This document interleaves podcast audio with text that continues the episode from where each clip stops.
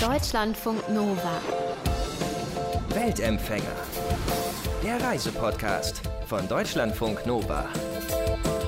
2700 Kilometer, rund 75.000 Höhenmeter und durch fünf Länder ist Rebecca Maria Salentin gewandert auf dem Internationalen Bergwanderweg der Freundschaft von Eisenach nach Budapest, kurz liebevoll EB genannt. Und dabei sagt sie selbst, sportlich ist sie absolut nicht. Vorher hat Rebecca Maria in Leipzig gelebt, hat da ein Café geführt, bis sie eben entschieden hat, ich gehe jetzt auf Wanderung durch Deutschland, Tschechien, Polen, die Slowakei und Ungarn. Nachlesen könnt ihr das alles in ihrem Buch Club Druschba. Das ist jetzt gerade im Sommer rausgekommen und sie wird uns natürlich auch jetzt drüber erzählen. Hallo Rebecca Maria, ich freue mich sehr, dass du da bist. Hi, ich freue mich auch. Ähm, ich muss dich direkt mit was aus deinem Buch konfrontieren. Und zwar direkt am Anfang sagst du, du hast Berge, du hast Wandern, du hast Angst vor Spinnen, vor Gewitter, du bist nicht gerne draußen, du hast Outdoor-Klamotten. Ich weiß nicht, ob ich was vergessen habe, aber es sind einige Sachen, die dagegen sprechen, dass du einen Fernwanderweg läufst. Und du hast es trotzdem gemacht. Aber also wie kam das dazu? Also manche Leute denken, ich kokettiere damit, ne? wenn ich sage, ich, ich mag nicht wandern und ich hasse Berge. Also so, so 100 Prozent stimmt das auch nicht. Ich verstehe tatsächlich nicht, was Leute dem Wandern abgewinnen können. Und ich persönlich mag Berge tatsächlich nicht, weil ich es unglaublich anstrengend finde, die hinaufzusteigen. Aber was ich total mag, ist das Draußensein. Also ich war als Kind Stubenhockerin, ich habe am liebsten mit einem Buch in der Ecke gesessen und das hat sich vielleicht auch jetzt durch diese Wanderung total verändert. Und ich konnte dem Zelten vorher auch nichts abgewinnen, aber jetzt liebe ich tatsächlich mit meinem Zelt draußen unterwegs zu sein. Aber ich klammere die Berge aus. Also sobald es bergauf geht, fange ich wirklich wahnsinnig schlimm an zu schimpfen, bis ich oben angekommen bin. Was sagst dann du dann? Beschimpfst du die Berge oder ist das so ein generelles Fluchen? Ja, ich fluche dann so vor mich äh, wirklich laut, auch wenn ich alleine bin, laut vor mich hin. Äh, ich möchte aber zu meiner Verteidigung sagen, ich habe eine Autoimmunkrankheit und das ist wirklich eine Belastung. Ja, also ich okay. kriege dann wirklich so Herzrasen und äh, breche in Schweiß aus und kriege Atemnot. Und warum eine Frau mit den Voraussetzungen, also du hast es schon ganz richtig gesagt, ich habe auch wahnsinnig viele Ängste, ich habe Angst vor Spinnen, vor Hunden, vor dunklem Wald und Gewitter und so. Warum macht sich jetzt eine Frau auf und läuft so weit, dann auch noch einen Bergwanderweg, der insgesamt 75.000 Höhenmeter hat? Das hatte bei mir einen ganz bestimmten Grund. Ich bin ganz früh Mama geworden. Ich habe mein erstes Kind bekommen, als ich noch zur Schule gegangen bin. Und ich habe dann mein Abi auch geschafft habe dann mein zweites Kind recht schnell danach bekommen und damit wusste ich aber immer schon, wenn ich 40 bin, habe ich zwei erwachsene Söhne und kann nochmal komplett neu durchstarten. Und ich wollte wirklich so einen symbolischen Übergang vom Leben als Mutter und Gastronomin hin zur neuen Unabhängigkeit gehen und bin dann ähm, durch Zufall auf diesen Wanderweg gestoßen und dachte mir, ja, das ist doch perfekt, das ist doch genau das, was du machen kannst, um dir eine Auszeit zu nehmen und ganz bewusst das zu zelebrieren, dass jetzt ein neues Leben anfängt. Also wirklich wie so ein Ritual, wie so ein Übergang. Ne? Ich habe eine Freundin, die hat mal gesagt, wir haben sowas viel zu wenig in unserer Gesellschaft. Wir haben irgendwie keine Rituale mehr. Und du hast dir dann quasi selbst eins geschaffen. Ja, genau. Ich wollte das wirklich irgendwie so wirklich rituell zelebrieren. Das war so die Ursprungsidee, die ich hatte. Ne? Und deswegen war mir auch lange schon klar, dass ich mein Café verkaufen werde in dem Jahr, wo ich 40 werde, weil ich da schon lange so ein bisschen auch darauf hingefiebert habe, auf diesen Moment. Ich bin eigentlich Schriftstellerin. Das Café hatte ich nebenbei, so als Brotjob. Von April bis Oktober habe ich das Café betrieben in einem alten kleinen Zirkuswagen und im Winter habe ich geschrieben. Und jetzt wollte ich halt nur noch schreiben, ne? also unabhängig sein, frei sein und hatte dann die Idee mit diesem Wanderweg. Und dann haben sich aber kurz vorher bei mir ein bisschen die Ereignisse überschlagen. Es kam dann vollkommen überraschend zur Trennung von meinem langjährigen Lebenspartner. Und im Zuge dieser Trennung habe ich tatsächlich meine Wohnung verloren. Also die Wohnung, in der ich meine Söhne großgezogen hatte, wo ich länger gelebt habe als in meinem eigenen Elternhaus. Und es war eine Wohnung, an der ich total hing. Ich wollte die um jeden Preis halten, weil ja auch in den letzten Jahren die Mietpreise so explodiert sind und habe dann aber schweren Herzens gemerkt, okay, das, das wird nicht klappen, du musst jetzt diese Wohnung auch noch auflösen und habe wirklich einen Tag, bevor ich auf die Wanderung aufgebrochen bin, meinen letzten Schlüssel abgegeben. Ich war dann ein schlüsselloser Mensch. Es gab kein Fahrradschloss, kein Briefkasten, keine einzige Tür, die darauf gewartet hätte, dass ich sie aufschließe. Und bin dann los mit dem Zug nach Eisenach, wo der Fernwanderweg startet und hatte dann wirklich erstmal nur das für die nächsten Monate, was ich am Leib und auf dem Rücken getragen habe. Und dann war das Setting ein ganz anderes, als ich mir vorher ausgemalt habe. Weil jetzt war es nicht mehr so dieses Juhu, ich zelebriere einen tollen Übergang. Jetzt war es eher so das Gefühl, ich habe verdammt viel verloren und ich muss mir den Boden unter den Füßen zurückerlaufen. Du bist eigentlich in einer Krise gestartet, oder? Also so kann man das eigentlich nur nennen, oder? Keine Wohnung, irgendwie Trennung, Kinder auch weg. Also was, was irgendwie vielleicht auch über viele Jahre so Sicherheit geboten hat. Das war sicher vielleicht auch am Anfang gar nicht so leicht abzuschütteln, oder? Nee, gar nicht. Also ich war so ganz zwiegespalten. Ne? Ich hatte zum einen das Gefühl, okay, Rebecca, du wirst 40 dieses Jahr. Du hast auf der einen Seite alles erreicht, was du erreichen wolltest. Du hast mehrere Bücher veröffentlicht. Du hast ein Café erfolgreich geführt und auch sehr erfolgreich verkauft. Du hast zwei Söhne großgezogen und trotzdem stehst du jetzt hier so ein bisschen vorm Nichts. Also das war irgendwie so. Und ich bin dann auch wirklich sehr, sage ich jetzt, nicht so hoch motiviert gestartet, weil ich ja noch dazu Wandern gar nicht so mag. und ich hatte auch wahnsinnig Richtig Angst. gute Voraussetzungen. ja, ja, ich weiß. Und ich muss auch dazu sagen, ich bin wirklich nicht sportlich, ja. Ich bin auch noch. Äh, äh, nee, ich bin, ich bin auch überhaupt nicht schlank. Und ich hatte echt schon also dieser Fernwanderweg, vielleicht sollten wir das einmal kurz sagen, der, der startet in Eisenach an der Wartburg und der führt in einer 2700 Kilometer langen Schlaufe durch Deutschland, Tschechien, Polen, die Slowakei und Ungarn und endet dann in Budapest, ja. Und mich hat schon der Aufstieg zur Wartburg, also bevor ich überhaupt am Startpunkt war, war ich schon total fertig. Ja? Ein roter Kopf, total verschwitzt. Und ich habe echt gedacht, ey, was machst du hier eigentlich? Vielleicht solltest du einfach nur die, die Wartburg anschauen und wieder nach Hause fahren. Aber ich hatte ja kein Zuhause mehr. Ja? Ich wusste dann, okay, nee, es hilft jetzt alles nichts, du musst es jetzt machen. Und ich konnte mir nicht mal vorstellen, 100 Kilometer zu schaffen. Das kam mir unvorstellbar vor. Aber 2700 Kilometer, das war so eine Dimension, das hat mich total erschlagen. Und ähm, ich hatte vor allen Dingen wahnsinnig viele Ängste. Ich bin mit Zelt und Kocher losgelaufen und ich hatte wahnsinnig Angst davor, alleine wild zu campen. Also ich, ich glaube auch nicht, dass ich damit alleine bin. Das ist so eine Angst, die, die einfach viele Menschen haben.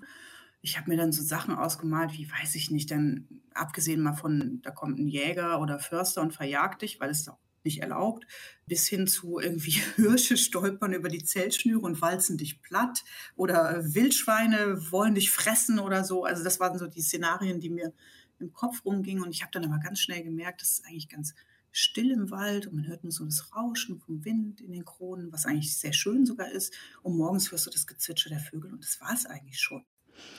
Und erzähl noch mal ein bisschen was über den Weg, also den EB, wie er liebevoll kurz genannt wird. Den gibt es ja schon eine ganze Weile. Ne? Was genau ist das für ein Weg? Genau, also das war der einzige grenzüberschreitende Fernwanderweg, den es im Sozialismus gab. Der wurde 1983 gegründet und zwar von den Mitgliedstaaten DDR, CSSR und den Volksrepubliken Polen und Ungarn. Und die Grundidee, die dahinter steckte, war ein Weg zur Völkerverständigung anzulegen. Und also der heißt Internationaler Bergwanderweg der Freundschaft von Eisenach nach Budapest. Und dieser Zusatzweg der Freundschaft, der lag eben darin begründet, dass es ein Weg zur Völkerverständigung sein sollte. Und ich bin wegen diesem Namen auf die Idee gekommen, als ich diese unschöne Trennung von meinem Partner hatte und irgendwie wusste, okay, jetzt, jetzt verlierst du hier auch noch die Wohnung und alles, dann dachte ich mir, hör mal, das ist doch der Weg der Freundschaft. Deine Freunde und Freundinnen sind immer für dich da. Ich habe das dann auch denen immer erzählt, ja, ich mache das mit der Wanderung trotzdem. Ich lasse mir diesen Plan jetzt nicht nehmen, nur weil hier alles irgendwie äh, durcheinander geworfen ist. Aber wie sieht es denn aus? Willst du mich nicht mal besuchen? Ein Stückchen, weil es ist ja ein sehr langer Weg, ja, 2700 Kilometer, riesige Strecke. Ich hatte auch ein bisschen Angst davor, ständig allein zu sein. Und dann haben sich erstaunlich viele Menschen aus meinem Umfeld haben gesagt, du weißt du was, ja, das mache ich. Ich komme vorbei. Mal für einen Tag oder für ein Wochenende sind welche gekommen, manche auch für eine ganze Woche. Und als ich dann gesehen habe, wie weit die auch bereit waren anzureisen, ja, dass die irgendwie da Bus- und Zugfahrten auf sich nehmen wollten, bis in die hintersten Ecken Osteuropas, nur um mit mir ein paar Tage zu laufen. Und ich glaube, mein Zelt ist irgendwie so 1,10 Meter zehn mal zwei Meter groß, also wirklich winzig, ja. Für zwei Leute? Also ja, können genau. da zwei Leute drin pennen? Okay. Ja, genau. Ich habe dann allzu viele Leute gesagt haben, sie kommen mit, habe ich mir ein Zweimann-Zelt gekauft. Aber das ist wirklich, das ist so klein wenn ich da alleine drin gelegen habe, war das wie so ein kleiner Palast für mich. Aber zu zweit haben nicht mal mehr die Rucksäcke reingepasst. Die mussten dann vorne ins Vestibül. Ich hatte dann zwei so Müllsäcke dabei, damit auch wenn Besuch kommt, jeder seinen Rucksack in so einen Müllsack einschlagen kann, falls es regnet oder das Gras nass ist. Ja, und ich meine, das musst du dir mal vorstellen. Also die waren bereit, stundenlang Bus und Zug zu fahren oder mit dem Auto anzureisen, um mit mir zu laufen und mit mir in diesem kleinen, kleinen Zelt zu schlafen. Und man muss auch dazu sagen, ich hatte nur eine lange Hose, eine kurze Hose, ein T-Shirt, ein Pulli. Also ich habe auch bestimmt nicht frisch gewaschen gerochen. Ja? ja, jeder, der schon mal wandern war, der weiß, das stinkt auch. ja, das ähm, stinkt auch. Selbst bei Materialien, wo einem die Werbung verspricht, dass die durchlüftend sind und selbstreinigend und so weiter, irgendwann stinkt man einfach. Du hast wahrscheinlich ja. auch nicht so oft geduscht oder so, ne? Also ich bin schon ab und zu in eine Pension gegangen. Mhm. Ich habe am Anfang, ich habe mich sehr an diesen Blogs von Thru-Hikerinnen orientiert und da stand von immer was drin, Hikerin? Von? Ja, Thru-Hiker heißt das, wenn ah. du, wenn du einen, einen Weg an einem Stück durchläufst. Mhm. Das kann man vielleicht zum EB auch noch sagen. Der ist nach der Wende in Vergessenheit geraten. Also der wurde 83 gegründet, dann kam die Wende und irgendwie wurde der dann nicht mehr wirklich gepflegt. Und das hat auch dazu geführt, dass bevor ich losgelaufen bin, hatten das gerade mal zwölf Leute geschafft, den in einem Rutsch zu laufen und ungefähr 80, 84 überhaupt den ganzen Weg. Ja, also das ist echt nicht viel, wenn du bedenkst, dass auf dem Jakobsweg Hunderttausende und selbst auf dem PCT in Amerika sind, glaube ich, so ein paar tausend Leute jedes Jahr, die das versuchen. Pacific Crest Trail ist das, ne? Ja, genau. Das ist Pacific Crest Trail, wo man von Mexiko bis Kanada läuft. Und der war ja auch mal ein Geheimtipp. Aber selbst da sind eben wahnsinnig viele Leute unterwegs. Und auf dem EB kann man sich noch so ein bisschen als Pionier oder Pionierin fühlen, weil der eben leider so vergessen wurde. Ja, in dem Jahr 2019, als ich das probiert habe, haben es noch drei andere Menschen probiert, was ja schon viel ist, wenn man bedenkt, dass vorher nicht mal 100 überhaupt auf dem Weg unterwegs waren und nur zwölf davon es in einem Rutsch geschafft haben. Also das heißt, mit dir waren noch drei andere dabei, die den insgesamt laufen wollten? Genau. Hast und, du die getroffen? Ähm, also wir waren relativ schnell vernetzt, weil man findet sich dann über so Foren oder so, ne? weil ich bin dann gestartet, hatte eben am Anfang wahnsinnig zu kämpfen mit den Ängsten und ich hatte dann auch Schnee nach ein paar Tagen. Also es war alles so ein bisschen, pff, dann hatte ich ganz schlimme Blasen an den Füßen, die waren so groß wie Pflaumen, da musste ich irgendwie Bindfaden Boah. durchziehen, damit ich überhaupt weiterlaufen kann. Also es war schon ganz schön hart. Und irgendwann sehnst du dich danach, dich mit Leuten auszutauschen, die auch sowas machen. Und dann habe ich diese drei anderen Wanderer und Wanderinnen gefunden und wir haben uns dann über WhatsApp connected und das hat in meinem Fall aber dazu geführt, dass ich mich erstmal schlechter gefühlt habe, weil die waren alle wahnsinnig schnell. Was, wo ich zum Beispiel zwei Tage für gebraucht habe, das sind die an einem Tag abgelaufen. Der eine war total ultra leicht unterwegs, der hatte irgendwie nicht mal halb so viel Kilo auf dem Rücken wie ich. Und ich hatte irgendwie das Gefühl, ich bin total plump und. Wie viel Kilo hattest du denn dabei? Wie viel Kilo hattest du auf dem Rücken? Also ich habe das nie wirklich gewogen. Aber ich schätze mal, dass mein Basisgewicht ohne Proviant und Wasser so 10 Kilo mit allem Pipapo waren. Und mhm. wenn ich dann mal, ähm, es gibt auf dem EB Strecken, die sind total abgelegen, da kommst du wirklich tagelang an keiner Berghütte, keinem Laden, keinem Dorf vorbei. Also wenn ich dann Proviant für eine Woche plus beide 1,5 Liter Flaschen voll hatte, waren es auch mal 16 Kilo, aber das wird ja dann weniger jeden mhm. Tag. Ne? Genau, und als diese anderen Wanderer und Wanderinnen aufgetaucht sind, ich habe mich wirklich total blöd gefühlt, bis ich mir irgendwann gedacht habe, warum eigentlich? Ne? Wer legt das eigentlich fest, dass man, weiß ich nicht, es geistert immer diese Zahl rum, man soll 30 Kilometer am Tag laufen. Ich habe das ehrlich gesagt nicht geschafft am Anfang und ich habe das bis zum Schluss auch nur an wenigen Tagen geschafft. Und ich habe mir dann irgendwann gedacht, ja, aber wieso stresst du dich so? Es ist doch total egal, wie schnell die rennen und wie langsam du bist. In meinem Fall habe ich mir dann gedacht, Hauptsache du kommst die Berge überhaupt hoch, ja. Egal wie. Und diese Befreiung vom Leistungsdruck, das war mit einer der besten Momente auf der ganzen Tour. Weil ich mir ab dann auch ganz viel Zeit genommen habe für alles, was man so nebenbei entdecken kann und für die Begegnungen am Wegesrand.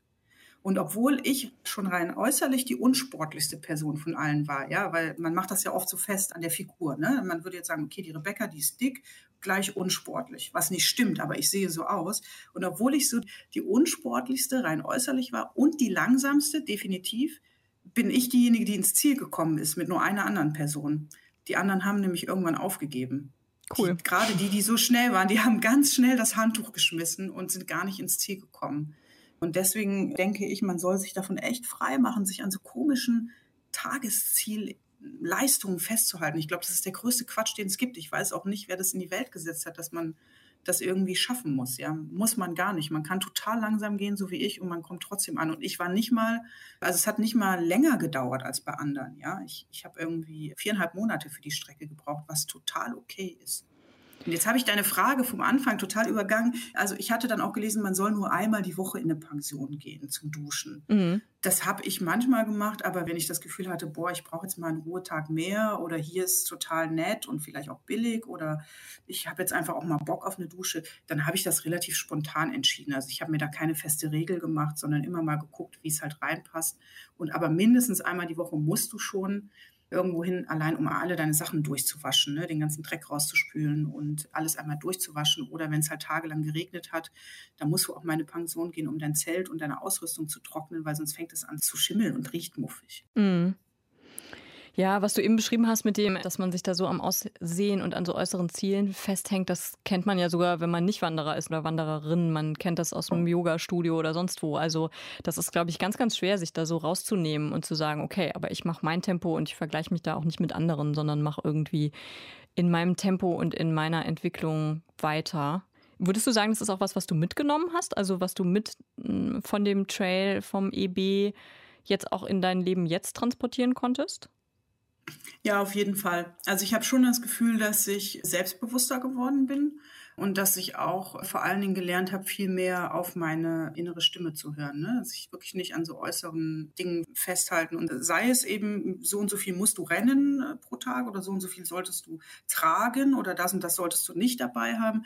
Ich glaube, es ist total wichtig, da ganz individuell zu gucken. Ich hatte so viel Angst vor diesen Zelten und auch Angst davor, dass es irgendwie so unbequem ist, dass ich nach drei, vier Tagen schon keinen Bock mehr drauf habe. Und dann habe ich einfach in eine zwar ultra leichte, aber sehr dicke, aufblasbare Isomatte und einen ganz kuscheligen Schlafsack investiert. Ja, und das war die beste Entscheidung, weil ich habe da immer geschlafen wie ein Baby und mhm. hatte nie morgens irgendwie das Gefühl, so, äh, mein Kreuz tut weh oder irgendwas. Und Leute, die ultra leicht unterwegs sind, würden halt sagen, so ein Quatsch, das würde ich alles gar nicht so mitschleppen in dem Ausmaß. Ne? Sehr ähm, gefälligst deine Zahnbürste ab. Das muss man ja, auch machen. Genau. Das hat mir mal so ein alter Trekking.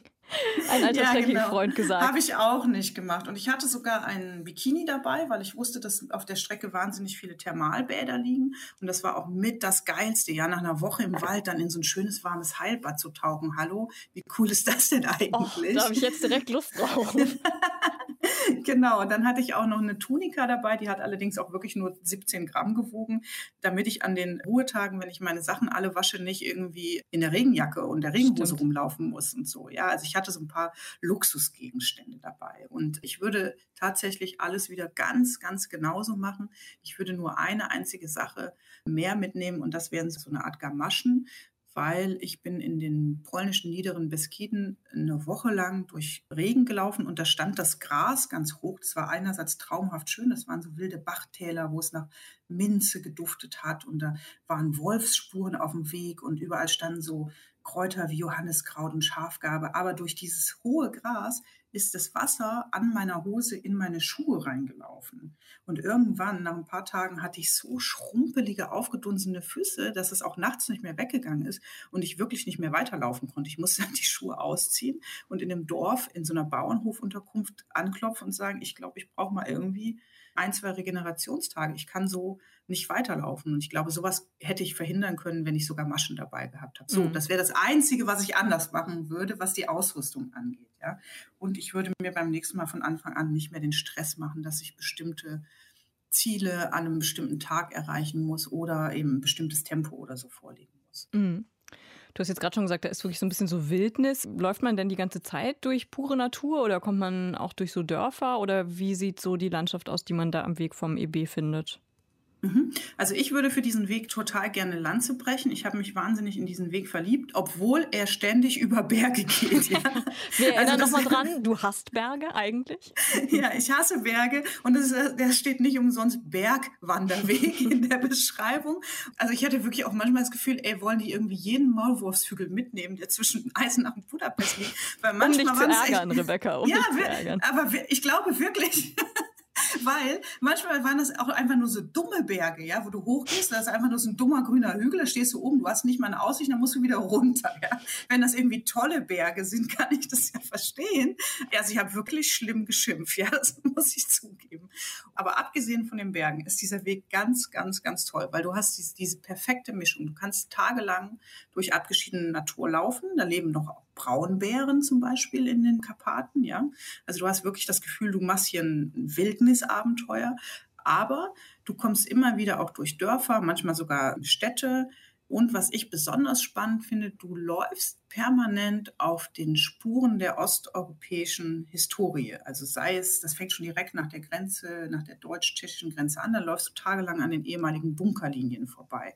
Das stehen dann also im Wald lauter moosbewachsene Bunker. Dann lernst du ganz viel über Flucht und Vertreibung. Du kommst durch Gebiete, wo Sudetendeutsche gelebt haben. Ich habe zum ersten Mal in meinem Leben von den Lemken gehört. Das ist ein ruthenischer Volksstamm. Ich wusste vorher nichts über die. Die haben in der polnisch-slowakischen Grenzregion gelebt und die wurden 1947 in einer einzigen Nacht zwangsumgesiedelt. Und dann kommst du an alten jüdischen Friedhöfen, kaputten Synagogen vorbei. Manchmal total unvermittelt stehst du vor einem Panzer oder einem zurückgelassenen Flugzeug von der Roten Armee, was da mitten im Wald steht oder so, ja. Also du hast immer diese historische Komponente dabei und lernst wahnsinnig viel über die Geschichte. Und dann kommst du ja auch immer in diese kleinen Dörfer, meistens sehr abgelegene oder an Almen und triffst dann eben auch Leute, die, die ganz ursprünglich leben, ganz abgeschieden von der Zivilisation manchmal noch leben. Und das ist irgendwie so wahnsinnig toll, das alles erleben zu können. Und es wird auch einfach nie langweilig auf diesem Weg. Du hast jetzt gerade auch gesagt, man lernt wahnsinnig viel über die Geschichte, aber da sind ja wahrscheinlich nicht überall Hinweistafeln, oder? Also hast du dich vorher darüber informiert oder hast du währenddessen immer gegoogelt oder hast du einen sehr guten Wanderführer gehabt oder woher hattest du diese ganzen Infos? Also es gibt tatsächlich Wanderführer, mhm. die teilen den EB in sieben große Abschnitte. Die waren damals nicht mehr erhältlich. Die gab es nur noch, also ich habe die über so Antiquariate zusammenbekommen. Die, sind jetzt aber neu aufgelegt worden tatsächlich. Mhm, mhm. Da steht schon wahnsinnig viel drin. Ich würde aber nicht empfehlen, nur mit dem Wanderführer loszulaufen, um den Weg zu finden, weil ich habe mich wahnsinnig oft verlaufen am Anfang, bis mir jemand eine App aufs Handy geladen hat und den Weg da reingeladen hat. Das war meine Rettung, weil teilweise gerade in der Slowakei und in Polen ist der Weg so zugewachsen. Also das wirkt, als ob da seit den 80ern keiner mehr lang gegangen ist. Du findest manchmal den Weg gar nicht mehr im Wald und wenn du da keinen GPS oder sonst was hast, also ich wäre total verloren gewesen. Und dann habe ich auch einfach oft Leute angesprochen. Also egal wo ich war, habe ich versucht, mit den Leuten vor Ort zu quatschen und habe die meisten Sachen tatsächlich so erfahren und gelernt. Du hast ja auch gerade schon mal einmal die Begegnungen am Wegesrand erwähnt. Also das heißt, du hast auch immer wieder Leute kennengelernt, dich da mit Leuten unterhalten, die du zufällig getroffen hast? Ja, genau. Also ich habe ja meine Freunde und Freundinnen eingeladen, dass die mich besuchen kommen. Und wir haben zusammen, haben wir den Club Druschbar gegründet. Weil Druschbar, das heißt Freundschaft und es war ja der Weg der Freundschaft. So bin ich da irgendwie drauf gekommen, auch weil es ein alter sozialistischer Weg ist und die, die sich ja gerne mit Druschbar Freundschaft gegrüßt haben. So wie auch ähm, dein Buch heißt, ne? Club Druschbar. Ja, genau. So heißt jetzt auch das Buch. Das war irgendwie klar. Und dieser Club, der ist unterwegs noch gewachsen. Also der war irgendwie dynamisch, weil äh, ich habe dann Menschen kennengelernt, mit denen ich auch bis heute in Kontakt bin. Ne? Das war zum Beispiel ein Mann, den ich in Sachsen schon kennengelernt habe, der weiß ganz viel über den EB, der ist dann selber schon zu DDR-Zeiten gewandert, aber der hatte immer nur ein paar Tage pro Jahr und der hatte insgesamt 16 Jahre gebraucht, ehe den ganzen Weg ab gewandert hatte. Und der ist so ein bisschen sowas wie ein Chronist von diesem Weg. Und der blieb dann auch immer für mich wie so eine Art Ansprechpartner. Ne? Wenn ich irgendwo stand und nicht mehr weiter wusste oder Fragen hatte, dann habe ich den kontaktiert übers Telefon. Und äh, ich hatte immer das Gefühl, der ist so ein bisschen mein Trail Angel aus der Ferne. Das war eigentlich ganz schön. Ja. Und dann habe ich aber zum Beispiel in Polen, als ich kapituliert habe vor meinen nassen, schrumpeligen Füßen, da habe ich in dieser Bauernhofunterkunft, Agrotouristika heißt sowas in Polen, ein Pärchen kennengelernt. Die sind so in meinem Alter aus Krakau. Sie ist Fotografin und er Filmemacher. Die beiden haben mich dann eine Woche später sogar in der Slowakei nochmal abgeholt für ein kleines Literaturfestival in Polen. Und sowas gab es ganz oft, ja, so zufällige Begegnungen die dann aber irgendwie auch sowas wie eine gute Bekanntschaft oder auch eine Freundschaft wurden, die bis heute anhält. Und ich finde tatsächlich diese Grundidee von diesem Weg, ja, dass man einen Weg zur Völkerverständigung anlegt, das finde ich eine super gute Idee, ja, dass man sagt, ich laufe jetzt in vier andere Länder und schaue mir da alles an und, und möchte die Leute aber auch vor Ort kennenlernen. Also ich finde, man sollte auch diese Idee des Weges wieder ein bisschen ins Leben zurückrufen, genau wie diesen leider zu Unrecht sehr vergessenen Weg. Hm, das gibt es äh, im Balkan zum Beispiel auch. Hatte ich auch jemanden mal zu interviewt, einen Wanderführer in Albanien, der geht auch über mehrere Länder im Balkan und mhm. soll eben auch dazu dienen, dass man da verschiedene Länder eben kennenlernt und verbindet. Mhm. Und wie war das dann für dich, als du dann in Budapest angekommen bist? Also du hast das alles geschafft. Wie war es, als du da warst? Genau, ich habe das alles geschafft. Wer hätte es gedacht? ich am allerwenigsten. Ich finde, das Ankommen ist gar nichts Besonderes. Also ich habe das vorher, habe ich auch immer gedacht, ah, das wird so ein geiles Gefühl, wenn du dann da in Budapest ankommst und das geschafft hast. Aber das war gar nicht so. Für mich war tatsächlich viel aufregender, die ungarische Grenze zu erreichen. Also zu wissen, jetzt hast du das letzte Land vor dir da war ich viel aufgeregter und hatte viel, ein viel feierlicheres Gefühl, als ich so auf die Grenze Slowakei-Ungarn zu marschiert bin. Übrigens geht man da kilometerlang an Sonnenblumenfeldern lang, was auch einfach wahnsinnig toll ist. Und dann weißt du, gleich kommt das letzte Land, gleich habe ich nur noch 500 Kilometer vor mir. Und sogar mir, Wandermuffel, kamen diese 500 Kilometer zum Schluss vor wie ein Spaziergang. Das war dann irgendwie echt einfach nur noch so, ach, jetzt kannst du im Grunde die Tage runterzählen. Jeden Tag läufst du deine 20, 25 Kilometer und dann weißt du genau, wann du es geschafft hast. Und das eigentliche Ankommen ich wurde immer langsamer, gerade am letzten Tag, da hatte ich wieder Besuch. Da hat mich die Frau besucht, die das Café von mir gekauft hat. Die ist die letzten drei Tage mit mir gewandert. Und die hat immer gesagt, Mann, was ist denn mit dir? Du wirst so langsam. Und das stimmt, ich wurde immer langsamer und immer langsamer, weil ich diesen Moment rauszögern wollte, anzukommen. Ich hatte irgendwie das Gefühl, es kann doch nicht sein, dass es jetzt gleich einfach vorbei ist. Hm. Ja, und es ist dann tatsächlich sehr unspektakulär vorbei. Also du läufst bis zum Schluss in dichtem Wald der spuckt dich dann aus auf einen hässlichen Parkplatz an einer hässlichen Straße. Die musst du überqueren und dann bist du an der offiziellen Zieltafel angelangt, die an so einer Bahnstation festgemacht ist. Und das ist irgendwie so gar nicht feierlich. Und ich habe auch das Gefühl, das Ankommen ist gar nicht das Wichtige. Das Wichtige ist nämlich das Losgehen. Weil man braucht einfach schon so wahnsinnig viel Mut und irgendwie auch Überwindung und Kraft, um sowas überhaupt zu starten. Und ich glaube, das ist der viel wichtigere Moment. Und wie ging es dann weiter, als du zurückgekommen bist? Also du hast ja eben erzählt, du hattest keine Wohnung mehr, du hattest dich getrennt, deine Kinder waren aus dem Haus. Wie ging es dann weiter, als du wieder zurückgekommen bist nach Leipzig?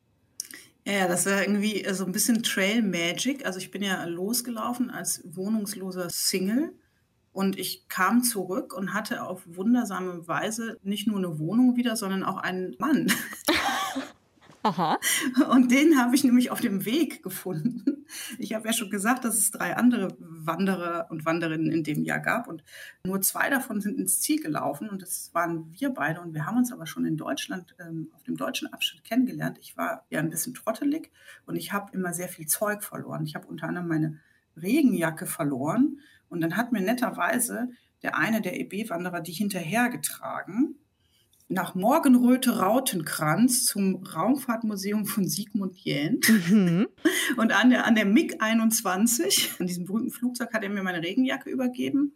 Und wir sind dann zusammen los, haben ein bisschen geplaudert, aber man hat gleich gemerkt, ich bin dem viel zu langsam. Ne? Also du hast ihn richtig angesehen, wie der immer so auf die Bremse gedrückt hat, um überhaupt mit mir negativ Schritt halten zu können. Und dann hat er gesagt, wir haben dann abends unsere Zelte nebeneinander aufgeschlagen. Und er hat dann gesagt, du pass auf, ich nehme es mir echt nicht übel, aber ich zisch morgen ohne dich los, du bist mir viel zu langsam. Und ich habe nur gedacht, ja, ja. Und dann kam es aber irgendwie dazu, dass er das drei Wochen jeden Tag gesagt hat und nie gemacht hat. und dann sind wir auch danach immer wieder, also wir sind nicht den ganzen Weg zusammengelaufen, ne? aber wir haben immer wieder so ein paar Tage äh, sind wir zusammen ein Stück gewandert. Dann wieder getrennt, dann wieder ein paar Tage zusammen.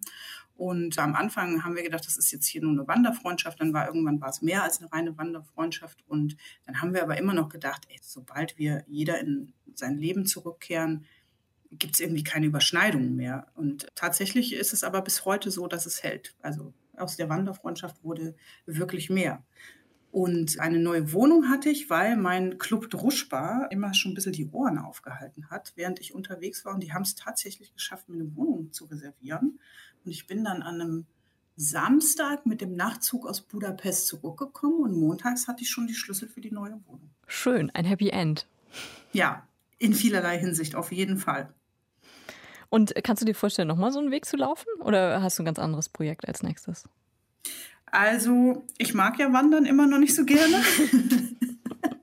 Aber ich könnte mir schon vorstellen, sowas nochmal zu machen. Ich glaube, ich würde aber lieber mal was anderes ausprobieren und das mit dem Fahrrad machen. Ich glaube, ich würde echt gerne mal das Fortbewegungsmittel wechseln, aber ich kann mir definitiv vorstellen, nochmal eine große Tour zu machen. Ähm, ich liebe ja das Zelten mittlerweile, das Draußensein. Und vor allen Dingen hat es aber so wahnsinnig Spaß gemacht, diese Aktivität irgendwie mit diesem Background zu machen, dass ich diesen Club Druschba im Hintergrund habe, ja, dass ich Leute habe, die mich supporten, die irgendwie in irgendeiner Form immer bei mir waren. Natürlich nicht physisch, aber wir hatten eine WhatsApp-Gruppe, über die wir uns organisiert haben. Und für mich war das total wichtig. Also das hat mich wirklich bei Stange gehalten, sage ich mal. Selbst wenn ich einen Hänger hatte, wusste ich ja, hier sind all meine Freunde und Freundinnen, die glauben an mich und die glauben auch daran, dass ich das schaffe und die kommen auch ab und zu mal vorbei. Und das hat auch so viel Spaß gemacht, dass ich das unbedingt nochmal machen möchte, mit diesem Club Druschbar auf Reisen gehen.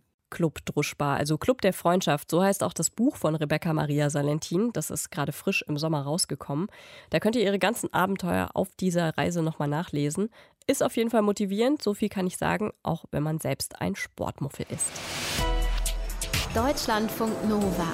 Weltempfänger.